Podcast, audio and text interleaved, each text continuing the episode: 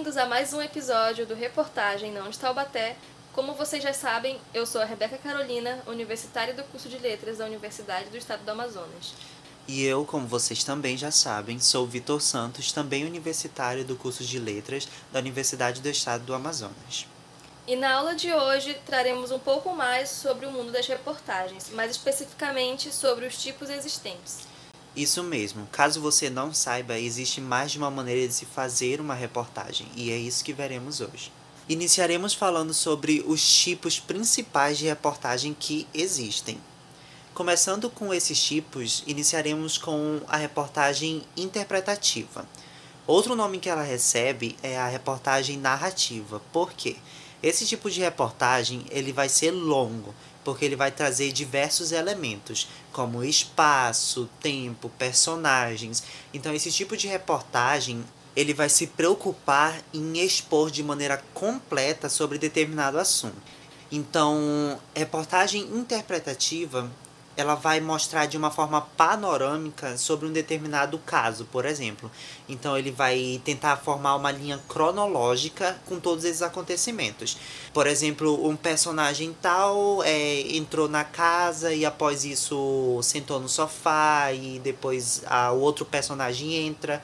Essa, esse tipo de reportagem que pode ser tanto escrito quanto falado, essa reportagem vai tentar tornar o leitor ou ouvinte tentar fazer com que essa pessoa se insira no caso, ele se aproprie mais do assunto. Então, agora que vocês sabem o que é uma reportagem interpretativa, vamos para o próximo tipo. Agora que a gente já aprendeu um pouco sobre o que é a reportagem interpretativa, vamos aprender também um pouco sobre a reportagem expositiva, que ela é nada mais nada menos que uma reportagem que tem o cunho de ser simples e objetiva.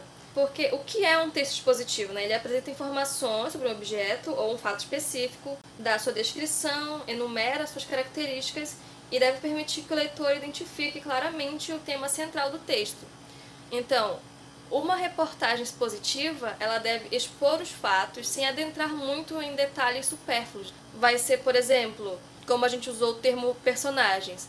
O personagem entrou na casa, fez isso e terminou naquilo. Então você não vai ter um detalhamento mais aprofundado de espaço, tempo na história. Você vai simplesmente ganhar ali as informações mais relevantes do caso. E aí o leitor ou o ouvinte, né, dependendo de onde você está adquirindo essa reportagem, sendo pela TV, pelo jornal impresso, você vai receber informações sobre esse caso. E é justamente por ter essas informações que a reportagem expositiva também ganha o nome de reportagem informativa. Dito isso, né, o que vocês precisam entender e ficar bem pautado é que a reportagem expositiva, ela tem apenas a necessidade de trazer a as questões mais relevantes sobre o caso, informando assim o leitor ou ouvinte, né, ou telespectador. E agora que já sabemos o que são as reportagens interpretativas positivas, o Vitor vai apresentar mais uma. Depois desses dois tipos de reportagem iniciais, a gente vai para o nosso último tipo principal, que é a reportagem opinativa. Se vocês perceberem, um tipo de reportagem não anula o outro, na verdade complementa, porque a reportagem expositiva ela vai informar o leitor de forma sintética sobre determinado assunto. Aí já entra a reportagem narrativa, onde ela vai contar de forma aprofundada a história, o que, que aconteceu ali, o que os elementos constitutivos daquele caso, por exemplo. E a reportagem opinativa já vai pegar todos esses elementos no caso, o repórter ou o apresentador, se for no caso de um jornal, ele vai pegar todas essas informações e com isso ele vai tirar uma conclusão disso. Porque o próprio nome já diz, opinativo, ele vai dar a opinião dele. Ele vai dizer o que, que deveria ter sido feito no lugar de determinada coisa. Por exemplo, se tiver um caso de um policial que acabou agindo de uma forma precipitada. O repórter ele vai pegar essa informação e vai dizer que achar melhor que o policial tivesse pensado melhor, tivesse formulado melhor na cabeça dele, que aquela decisão teria sido melhor tomada posteriormente. Então, de forma resumida, o que vocês precisam entender sobre reportagem opinativa é que o repórter ele vai dar a opinião dele sobre os fatos apresentados. Então, agora que vocês já conhecem esses tipos de reportagem, a gente vai exemplificá-los para internalizar melhor no conhecimento de vocês. O caso que a gente escolheu foi o caso Eloá, que aconteceu em 2008 em Santo André, no ABC Paulista, em São Paulo. E o caso, ele repercutiu bastante na época e ainda repercute até hoje pelas condições a que ele ocorreu na época.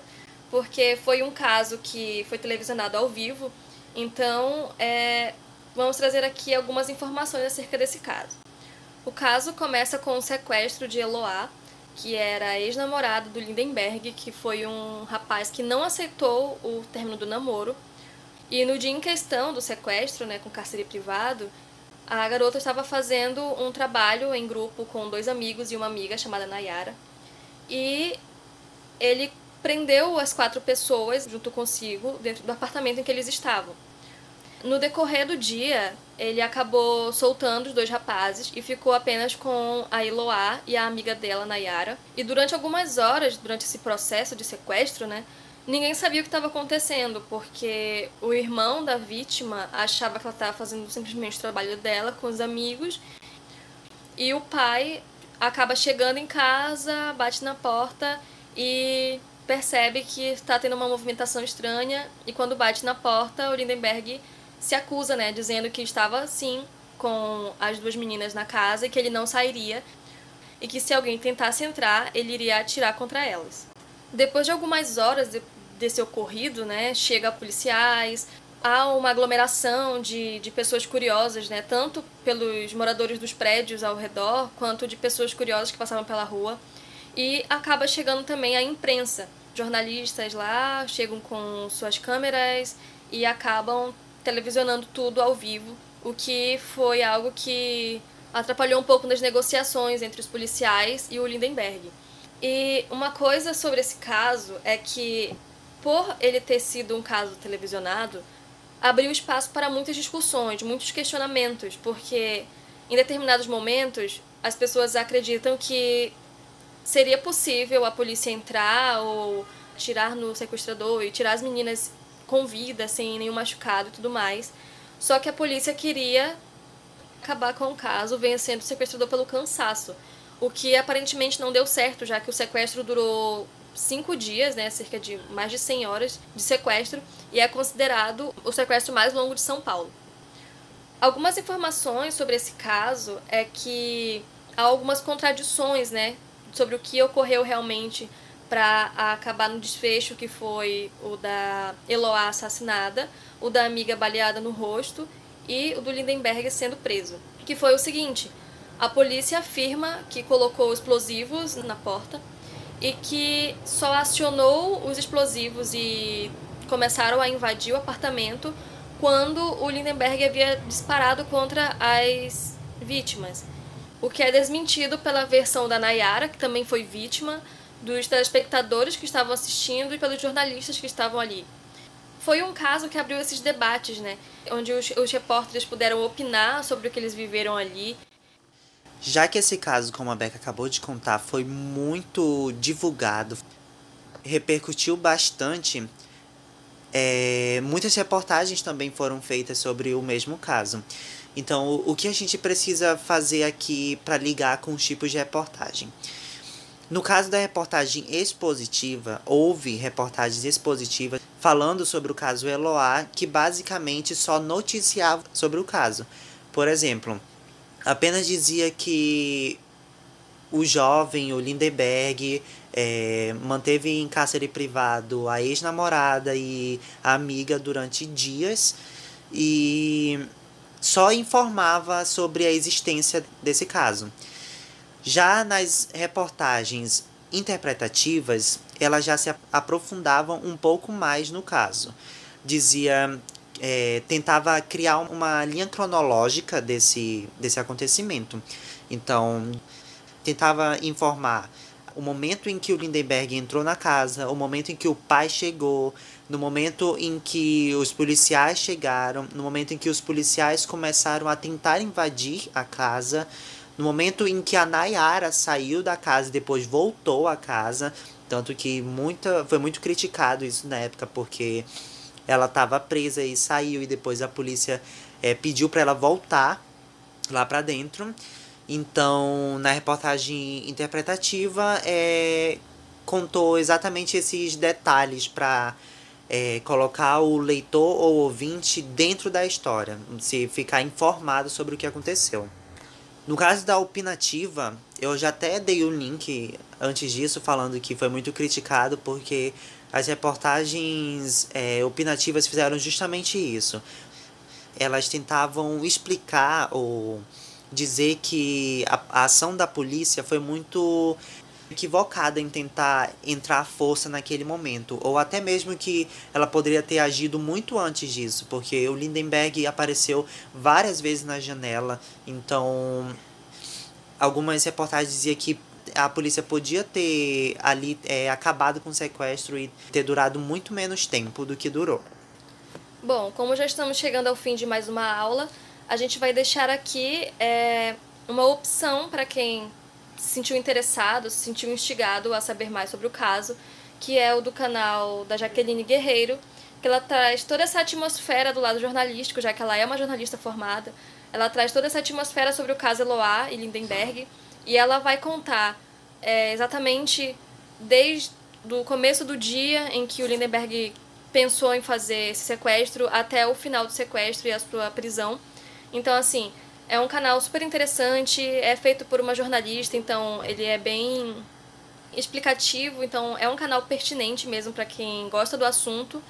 E o principal é pelo formato em que a Jaqueline apresenta, né? Porque é no canal de YouTube, vocês encontram os três tipos de reportagem, né? Tanto a expositiva quanto a interpretativa, assim como a opinativa também. Já que vocês acabaram de aprender sobre os tipos de reportagem, a gente vai encerrar nossa aula aqui e eu espero que vocês não tenham esquecido que no final de cada módulo a gente tem uma atividade para fazer. E essa aula se encerra esse primeiro módulo.